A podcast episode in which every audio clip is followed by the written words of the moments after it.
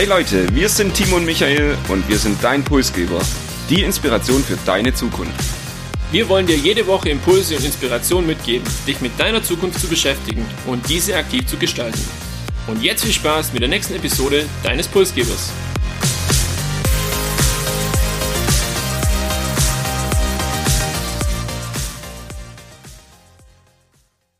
Homeoffice, Homeschooling, unendlich viele Paketzustellungen, Aktienbroker auf dem Handy, minimale Anzahl Flugreisen oder digitale Workouts. Was haben alle diese Phänomene gemeinsam? Es sind Trends bzw. Ergebnisse von Trends der Pandemie, der Corona-Krise. Wir leben nun seit, ja, circa einem Jahr mit der Pandemie und schon jetzt steht fest, das Leben danach und hoffentlich fängt es bald an, wird ein anderes sein, als wir das zuvor kannten. Die Frage ist aber, was für ein Leben wartet eigentlich nach der Pandemie auf uns? Und genau da wagen wir heute mal den Blick in die Zukunft. Wir schauen uns vier Megatrends nach Corona an und äh, zu Beginn die Phänomene, die ich gerade aufgezählt habe, das ein oder andere trifft auch auf dich zu. Was war für dich so die bedeutendste Änderung eigentlich während dieser Corona-Zeit? In erster Linie mehr Zeit zu haben und dadurch habe ich so viel Sport gemacht wie noch nie, glaub. Und das Lesen habe ich auch wieder für mich entdeckt. Wie hast du deine Zeit genutzt? Ich habe angefangen in Aktien zu investieren, mich auch sehr tief mit dem ganzen Thema zu beschäftigen, bin dann auch über nachhaltige Investments und grüne Technologien letztendlich zu dem Thema Klimawandel gekommen, habe mich da intensiv mit auseinandergesetzt und habe auch diese Bedeutung vom Klimaschutz für mich entdeckt und welche Lösungen vor allem da über Technologie und Wirtschaft für unseren Planeten, für unsere Zukunft möglich sind. Bevor wir jedoch jetzt einsteigen in diese vier Megatrends, die wir für euch mitgebracht haben, vielleicht erstmal das Wort Megatrend irgendwie erklärt, weil auf feststeht, auf jedem Bullshit-Bingo ist das Wort auf jeden Fall unter den Top 5 mit dabei. Megatrends äh, wurde geprägt von John Nesbitt, im Jahr 1982 und er hat drei Kriterien aufgestellt, die erfüllt werden müssen oder erfüllt sein sollten, damit es ein Megatrend ist. Zum einen eine Dauer von mindestens 10 bis 20 Jahren. Ich habe in der Vorbereitung auch gelesen, irgendwie Megatrends sind eine Art Lawine in Zeitlupe, also eine massive Veränderung über einen sehr langen Zeitraum. Ein weiteres Kriterium oder das zweite Kriterium ist, dass die Auswirkungen auf alle möglichen Lebensbereiche ähm, ausschlagen müssen. Also nicht nur den Konsum zu verändern, sondern auch Auswirkungen auf Politik, auf Gesellschaft etc. Und letztendlich ein globales Phänomen, ähm, das natürlich nicht überall auf dieser Welt gleich stark auftritt, aber das eben die ganze Welt beeinflusst. Im Gegensatz dazu könnte man sagen, dass irgendwelche Modetrends zum Beispiel keine Megatrends sind. Die sind meistens ja nach zwei oder sogar mittlerweile nach einem Jahr wieder vorbei. Megatrends beeinflussen vor allem das Heute und nicht nur die Zukunft. Und ich weiß, du hast einen Lieblingsmegatrend und mit dem fängst du heute an, uns darüber ein bisschen was zu erzählen und welche Auswirkungen die Pandemie auf diesen Lieblingsmegatrend hat. Ja, und es geht um Neoökologie, ist ein moderner Begriff, auch ein bisschen hip, wie ich finde. Und der beschreibt letztendlich die ressourceneffiziente und nachhaltige, ähm, das nachhaltige Wirtschaften Neoökologie reicht in jeden Bereich unseres Alltags irgendwo hinein, auch wenn man das sich mal anschaut. Ich werde da auch nachher ein paar Beispiele bringen, dass das vielleicht verständlicher oder klarer wird.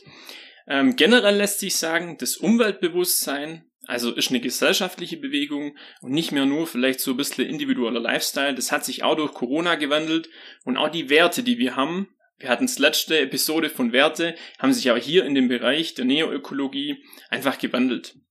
Konkret geht es um Nachhaltigkeit und Entschleunigung und das Ganze gewinnt einfach durch Corona auch mehr und mehr an Bedeutung.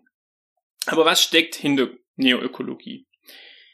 Zum einen ist es ein Leben möglichst ohne Müll oder ein Leben ohne Müll zu verursachen. Beispielsweise gibt es in viele Großstädte ja auch schon diese Unverpacktläden, wo man einkaufen kann, Lebensmittel einkaufen kann, ohne gewisse Verpackungen dann äh, zu nutzen oder diese auch zurückzulassen. Es gibt da einen englischen Begriff dafür, Zero Waste, vielleicht hat es der eine oder andere schon mal gehört. Und auch wenn sich Müll nicht vermeiden lässt, also wenn ich nicht äh, die Möglichkeit habe, ganz auf Müll oder Abfall zu verzichten, ist immer so die Frage, wie gehe ich da damit um? Und das Ziel sollte sein, dass dieser Abfall irgendwo wieder in den Kreislauf zurückgeht und dann selbst wieder zur Ressource wird. Bedeutet, ich muss mir vor einer Entstehung von einem Produkt schon Gedanken machen, wie kann ich das nachhaltig gestalten, dass ich Rohstoffe schon und dieses Produkt dann nachher auch wieder weiterverwertet werden kann.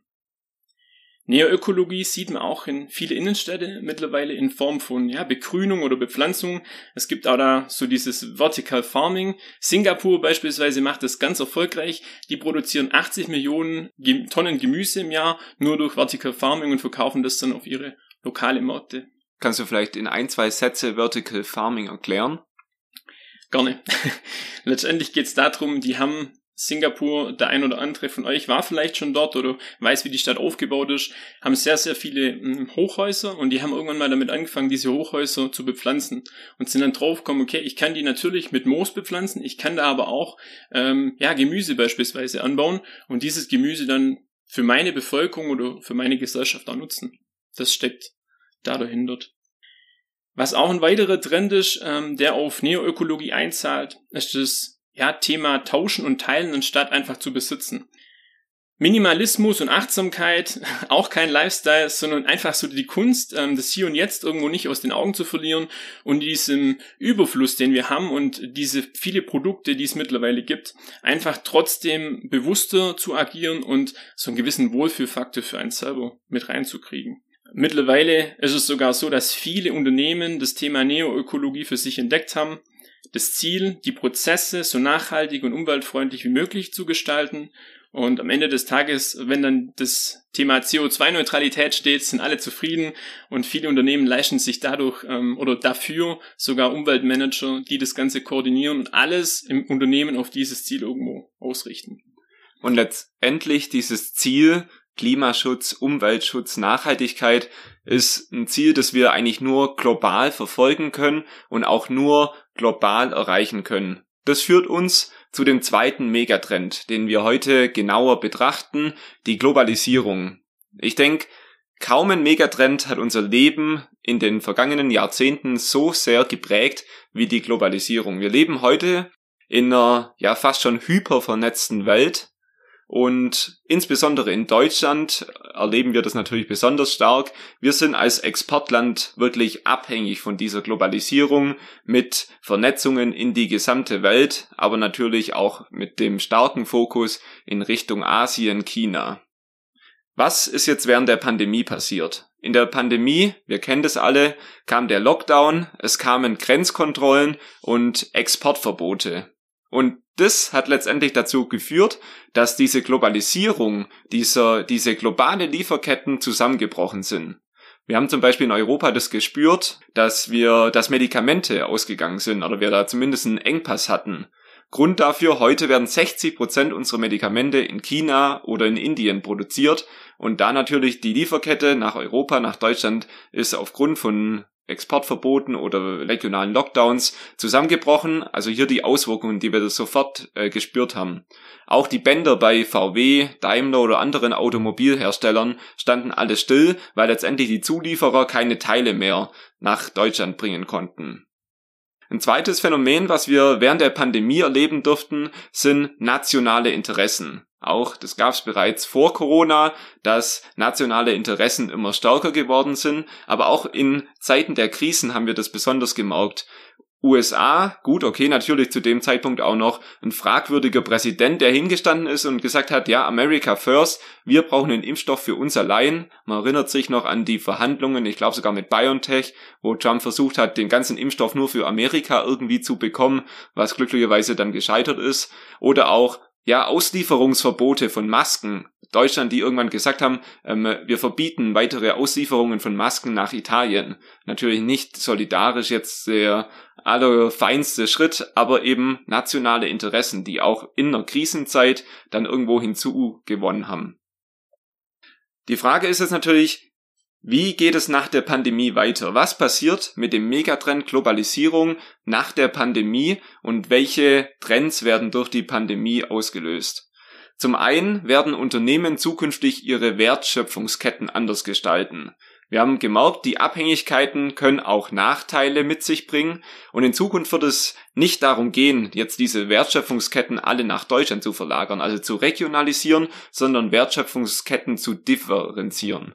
Ähm, also dass ich dann eine Diversität drinne habe und vielleicht für ein Produkt zwei verschiedene Lieferanten in zwei geologisch unterschiedlichen Bereichen habe. Also einen in Asien, einen wegen mir in Südamerika als Beispiel.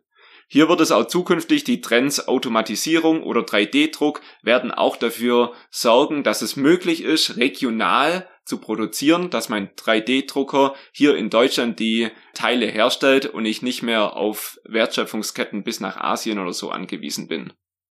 Ein zweiter Punkt, der in Unternehmen auch an Bedeutung durch die Pandemie hinsichtlich Globalisierung gewonnen hat, ist das Thema Resilienz. Es geht auch darum, dass wir diese Just-in-Time-Lieferungen, wie, wie wir sie heute kennen, in Unternehmen zukünftig anders gestalten. Wir müssen Risiko absichern von Wertschöpfungsketten Ausfällen und mehr Bestand auch hier in unseren Lagern anhäufen, anschaffen. Und ein weiterer Trend, der jetzt durch die Pandemie bemerkbar wurde, sind digitale Vernetzungen. Globalisierung, eine globalisierte Welt lebt heute auch davon, dass Geschäftsleute über diesen ganzen Globus fliegen. Und da jetzt die Pandemie hat uns allen klar gemacht, okay, wir brauchen die ein oder andere Geschäftsreise nicht. Unternehmen können sehr viel Geld sparen und aber auch das ein oder andere Meeting kann einfach digital stattfinden. Und ein zweites Thema, ein zweiter Trend, digitale Dienstleistungen haben auch an Bedeutung gewonnen, ähm, wie wir sie wahrscheinlich vor der Pandemie nicht hätten uns vorstellen können zeigt irgendwo auch, dass vielleicht teilweise diese Geschäftsreisen, die man in der Vergangenheit hatte, nicht immer zu 100 Prozent tatsächlich nötig gewesen sind. Definitiv, davon bin ich überzeugt und die Unternehmen merken das gerade auch, glaube ich, auf dem Konto und das finanzielle Mittel ist dann letztendlich auch das Stärkste da in diesem Fall. Kleines Fazit zum Thema Globalisierung. Also sie wird nicht rückabgewickelt werden durch die Pandemie, aber sie wird irgendwie verändert und zukünftig werden wir oder werden Unternehmen diese Lieferketten mit mehr Resilienz ausstatten, aber auch, ich denke, nationale Bewegungen oder dieses nationale Denken wird in einer globalisierten und vernetzten Welt auch in Zukunft zunehmen. Unsere ersten zwei Megatrends heute sind eher global zu betrachten irgendwo und der nächste Trend kann man ein bisschen differenzieren. Da geht es zum einen um einen persönlich und zum anderen eben aber auch um, um das große Ganze und zwar Gesundheit. Gesundheit ist mittlerweile ein Synonym für ein gutes Leben, ein Trend, den man auch in viele Lebensbereiche spürt und auch erkennt. Aber was macht's beim Thema Gesundheit so besonders und welchen Blickwinkel sollte man vielleicht auch einnehmen? Gesundheit individuell betrachtet bedeutet, dass ich natürlich möglichst viel dafür tue, ein gesundes, ein langes Leben zu haben. Es gibt aber auch noch Faktoren, die kann ich nicht beeinflussen. Das sind zum Beispiel ja, Gesetzgebung, Bildung, Architektur oder die Arbeitsumgebung. Warum ist es so? Weil da die Verantwortung bei Staaten, bei Ländern, bei höhere Ebenen liegt. Ich möchte es für euch mal an einem Beispiel ein bisschen konkreter machen.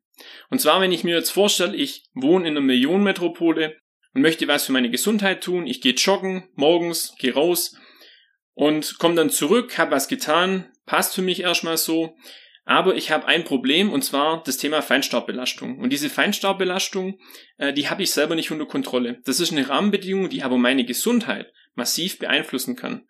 Und deshalb ist es wichtig, hier den ganzheitlichen Blick zu haben auf das Thema Gesundheit und auch dieses komplexe Wirkungsnetzwerk, das irgendwo dahinter steckt, immer im Ganzen zu betrachten. Gesundheit ist auch eine eigenverantwortliche Aufgabe geworden, also jeder kümmert sich auch mehr um Gesundheit und die Menschen erweitern auch ihre Gesundheits Kompetenz. Das hat so zur Ursache irgendwo, dass jeder so seine Quellen hat, sich in Gesundheitsthemen einzuarbeiten und sich seine Meinung abbilden kann. Und ganz spannend, viele treten halt mittlerweile anders einem Arzt gegenüber, wie es vielleicht noch vor ein paar Jahren war, weil einfach jeder gut informiert ist. Ich hinterfrage auch manche Dinge. Ich komme schon mit einem Grundwissen zum Arzt und vielleicht nicht wie in der Vergangenheit, dass ich sage, okay, ich nehme alles wieder so mit, sondern hol mir eben auch hier die zweite Meinung manchmal ein. Und ich denke, jeder von uns hat schon mal bei Google irgendwelche Diagnosen gegoogelt oder zumindest, wenn man kleinere Beschwerden hatte, sich da Hilfe geholt. Und genau in diese Richtung geht das Thema Gesundheit auch in Bezug auf die Digitalisierung. Auch wenn Google vielleicht bei Symptomen nicht immer der beste Ratgeber ist, weil da ist man meistens ja kurz vorm Tod. Ja, tatsächlich so. Man hat ähm, da die Bedenken, dass man die Nacht nur überlebt und dann am nächsten Tag aber zum Arzt geht und in der Hoffnung, er sagt einem dann doch, dass es nur eine Erkältung ist und jetzt nicht was ganz schwerwiegendes. Ein weiterer Punkt, ähm, der sich auch durch Corona deutlich verstärkt hat, ist äh, das Thema Biken, also Bikeboom, der da ausgelöst wurde, im Speziellen eben äh, hier beim Thema E-Bikes. Und konkret geht es um ja, nachhaltiges, gesundheitsbewusstes Fortbewegungsmittel, das einem mehr Möglichkeiten ähm, gibt, auch im Alter oder im fortgeschrittenen Alter hier noch aktiv zu sein und ja, das Leben irgendwo anders zu genießen und zusätzlich noch was für seine Gesundheit zu tun. Und hier ist auch ganz spannend, immer mehr Städte erkennen das auch für sich. Beispielsweise Kopenhagen sind aktuell auf Platz eins bei den Fahrradstädte und es liegt daran, dass ähm, die teilweise Sportzonen für Autos eingerichtet haben und im Jahr ja schon einen großen Teil von ihrem Etat oder von ihrem Haushalt eben in die Infrastruktur investieren. Da gibt's eigene Fahrradautobahnen und Tage, wo einfach kein Auto in die Stadt kommen darf. Und so schaffen sie es, dass sie 1,2 Millionen Kilometer pro Tag nur mit dem Fahrrad fahren. Und das nur in Kopenhagen für mich sehr, sehr beeindruckend.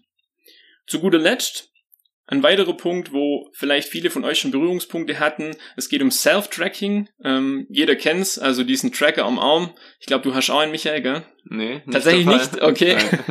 also es gibt hier über diese ähm, Armbanduhren oder dann eben auch über äh, bestimmte Apps die Möglichkeit, dass man sein gesundheitsbewusstes Verhalten, seinen Schlafrhythmus, den Puls, die körperliche Leistung irgendwo feststellt, analysiert und selber auswertet. Und man hat so das Gefühl der Kontrolle über die eigene Gesundheit und schafft es natürlich auch, ähm, hier eine körperliche Entwicklung dann für sich selber festzustellen. Und hier merkt man einfach auch, in welche Richtung das Ganze geht. Man hat diese, diese Hilfsmittel irgendwo und hat somit auch selber in der Hand, wenn ich was für meine Gesundheit tue, kann mich hier auch selber motivieren. Und wenn das Ganze dann noch digital vernetzt ist, wenn ich da an eine Laufgruppe denke, ähm, pusht es natürlich auch gegenseitig äh, bei jedem Kilometer, den man, den man mehr läuft. Und es hat auch Auswirkungen, dieses Gesundheitsthema auf Unternehmen. Viele Unternehmen sind hier im Bereich Gesundheitsmanagement sehr, sehr aktiv, betreiben Prävention, weil sie einfach erkannt haben, okay, ein gesunder Mitarbeiter, der ja bis ins hohe Alter aufgrund von den Rentenbedingungen, die immer stetig ansteigen, arbeiten kann, ist für mich wertvoller, wie wenn ich sage, ich ignoriere das Thema oder gehe es erst gar nicht an. Als Fazit lässt sich sagen, der Megatrend Gesundheit wird definitiv weiter verstärkt, auch in den nächsten Jahren und durch Corona nochmal deutlich beschleunigt. Und du hast bereits ein Beispiel genannt, die Stadt Kopenhagen, die es schafft, mit Fahrradautobahnen einen attraktiven Lebensraum zu schaffen für ihre Bevölkerung. Das führt uns zu dem letzten Megatrend für heute, den wir uns genauer anschauen. Urbanisierung. Ein Megatrend, der in der westlichen Welt eigentlich schon größtenteils abgeschlossen ist. Vielleicht mal um ein paar Zahlen zu nennen. Laut den Vereinigten Staaten leben heute 55 Prozent der Menschen in Städten und in 2050 werden es wahrscheinlich 70 Prozent sein. Zum Vergleich, Deutschland sind es heute schon 74 Prozent. Eine Entwicklung, die auch bei den Mietpreisen beispielsweise spürbar ist. Ich denke gerade diese Ballungszentren, gerade die Innenstädte sind auch der teuerste Wohnraum und letztendlich spricht ja das auch dafür, für diese Entwicklung der Urbanisierung. Welche Auswirkungen hat die Pandemie jetzt auf diesen Megatrend? Die Vorteile, in einer Stadt zu leben, in der Stadtmitte zu leben, sind soziales Leben, Mobilität und auch so ein bisschen die kulturellen Aspekte, die ich in der Stadt vielleicht mehr habe wie auf dem Land. All diese Vorteile sind jetzt während der Pandemie zum Erliegen gekommen. Stattdessen war eigentlich so bei den Menschen der Wunsch nach Freiraum, nach Luft zu atmen, weil man in seiner Zwei-Zimmer-Wohnung in der Innenstadt irgendwann ja ist einem die Decke auf den Kopf gefallen. Und ich sag mal, was wir viel registriert haben, so dieser Pool im eigenen Garten wurde dann zur Alternative zum Urlaub, wurde so dieser Wohlfühlort, ähm, wie allgemein ja das Zuhause der wichtigste Lebensraum eigentlich wurde. Homeschooling, Homeoffice, Schlafen, Frühstück, Mittagessen, Abendessen, alles hat irgendwie zu Hause stattgefunden und das Leben hat sich auf diesen einen Ort fokussiert. Viele Experten haben dann gesagt, okay, der Megatrend Urbanisierung wird jetzt umgedreht, die Menschen wollen alle aufs Land, weil da gerade in diesen Zeiten das Lebensgefühl doch besser ist. Kurzfristig wird es vielleicht auch tatsächlich so sein, dass viele Menschen, die jetzt auch erkannt haben, im Homeoffice nicht mehr jeden Tag in die Stadt zu müssen, viele digitale Bildungsmöglichkeiten jetzt auch nutzen können. Und jetzt haben die Menschen kapiert, okay, vielleicht kann ich auch in dem etwas erweiterten Umfeld in der Stadt wohnen oder sogar tatsächlich auf dem Land. Langfristig werden aber vor allem technologischer Wandel und die Zukunft werden in den Städten stattfinden. Ähm, Stichwort Smart Cities.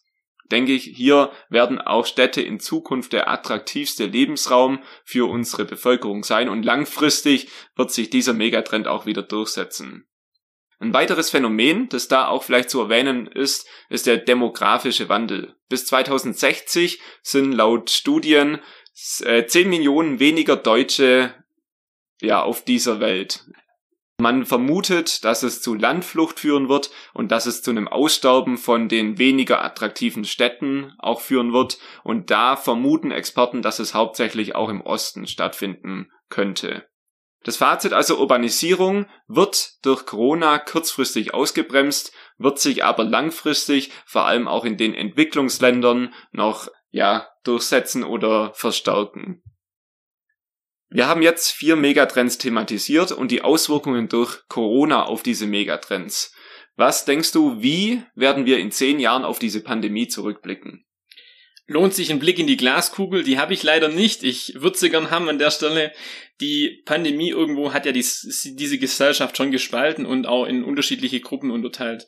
Und ich hoffe, dass wenn wir in zehn Jahren da zurückblicken, zurückblicken, dass wir positiv äh, zurückblicken können und nach Corona einfach auch wieder zusammengewachsen sind als Land, vielleicht auch als Europa oder im besten Fall noch, dass die gesamte Welt irgendwo ein bisschen näher zusammenrückt. Und wenn du schon von positiven Aspekten sprichst, ähm, hoffe ich, dass ich in zehn Jahren sagen kann, okay, die Pandemie war für dieses eine Jahr wirklich ein tragisches Ereignis und das Leben hat da vielleicht ein bisschen weniger Spaß gemacht, aber langfristig war es ein Beschleuniger für den Wandel, war irgendwie so der Neustart für Technologie, für Zukunft und es war auch ein Moment der Reflexion. Ein Moment der Reflexion, wo wir uns über unseren Planeten Gedanken gemacht haben, wo wir Klimaschutz über Technologien und Wirtschaft für uns entdeckt haben und wo auch das Thema globale Solidarität, also man denkt hier an Lieferketten und an Textilunternehmen in Bangladesch, wo dieses Thema äh, präsent wurde, auch in unserer Bevölkerung und wo wir dem für die Zukunft mehr Wert beigemessen haben.